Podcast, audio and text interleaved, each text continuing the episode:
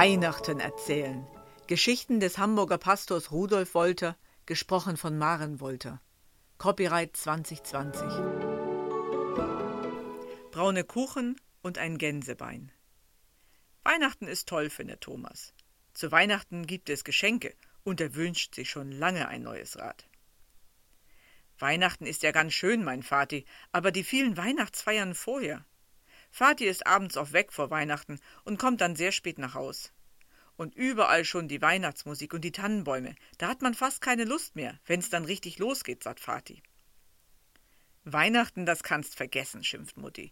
Die ganze Arbeit vorher, da ist man ganz geschafft, und das hört ja auch an Feiertagen nicht auf, das Kochen, Vorbereiten, Bedienen. Weihnachten ist furchtbar, stöhnt sie. Allein schon die Schlepperei vorher. Thomas findet die Erwachsenen doof. Weihnachten ist so schön, denkt er, und er malt sich Weihnachten aus, wie er es oft tut, wenn er sich drauf freut. Zuerst fällt ihm natürlich sein Rad ein. Das ist doch klar, ein Rennrad, Zehngangschaltung, am liebsten rot.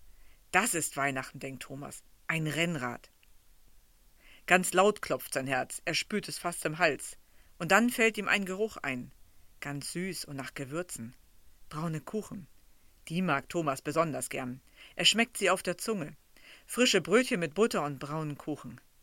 Braune Kuchen, das ist Weihnachten, denkt Thomas. Oder Marzipanstollen mit dicker Füllung. Oder Spekulatius. Da mag er am liebsten die Mühlen. Warum? Das weiß er nicht. Aber zuerst isst er immer die Mühlen. Und dann denkt Thomas an einen anderen Geruch, den Duft brennender, knisternder Tannennadeln. Wenn der Adventskranz auf dem Tisch steht und die Kerze brennt, dann kuckelt seine Mutti immer kleine Tannenzweige an. Das riecht dann nach Weihnachten, sagt sie, und Thomas darf das dann auch versuchen. Ganz vorsichtig, versteht sich. Der Tannenbaum, das ist Weihnachten, denkt er. So schön und golden sieht das Wohnzimmer nur am Heiligabend aus, wenn die Kerzen am Tannenbaum brennen. Ein ganz besonderer Glanz liegt dann auf allem.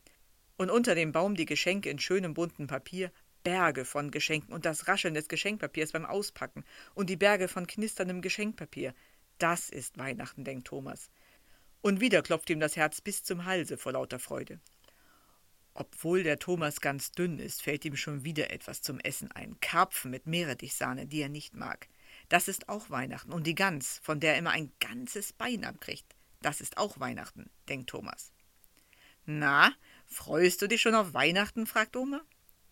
Thomas hört nicht. Thomas malt sich Weihnachten aus. Thomas? fragt die Oma etwas lauter.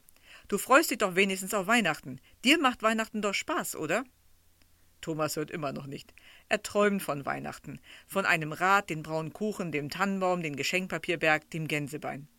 Du, Thomas, stößt Oma ihn an, du freust dich doch auf Weihnachten. Da nickt Thomas mit dem Kopf. Ich freue mich auf Weihnachten, sagt er. Ich freue mich auf mein Rennrad, auf den Tannenbaum, auf braune Kuchen, auf ein Gänsebein, und mit dem Papier machen wir eine richtige Geschenkpapierschlacht. Ich kann es nicht mehr aushalten, sagt Thomas, so lange ist es noch bis Weihnachten. Heute ist doch der erste Advent. Hab ich dir schon mal von meinem schönsten Weihnachten erzählt? fragt Oma und zieht den Thomas auf ihren Schoß. Thomas schüttelt den Kopf. Oma legt ihren Arm um ihn und fängt an zu erzählen. Das ist auch schon lange her. Die Christel, deine Mutter, war damals noch ganz klein. Sie schlief in einem Katzenkorb, den hatte ich gefunden. Sie war ja noch so klein, ein Bett hatte ich nicht für sie. Ich wohnte damals noch in der Johannisstraße im Keller, und das Wasser tropfte von der Decke und lief an den Wänden herunter. Kalt war's, sehr kalt. Der kleine Ofen in der Ecke war ausgegangen. Ich hatte nichts zum Heizen mehr. Daran hatte der Krieg Schuld. Der hat auch deinen Opa umgebracht, der Krieg. Zu essen hatte ich auch nichts mehr, gar nichts. Gerade zu Weihnachten. Ich war ganz traurig und hatte Angst, weil ich nicht wusste, wie es weitergehen sollte. Und dann hat es geklopft. Dreimal. Erst leise, dann laut. Ich erschrak richtig. Aber es war nur Frau Noel, die im Keller neben mir wohnte. Sie war arm dran, die Frau Noel. Sie hatte ihren Mann verloren und die Kinder. Zwei Stück haben ihr die Bomben erschlagen. Und die stand da in meiner Kellertür in ihrem besten Kittel. Sie hatte eine Kerze in der Hand, nur das, eine Kerze. Und sie stellte sie auf die Kiste, die mein Tisch war. Ihre Hand zitterte, als sie die Kerze anzündete.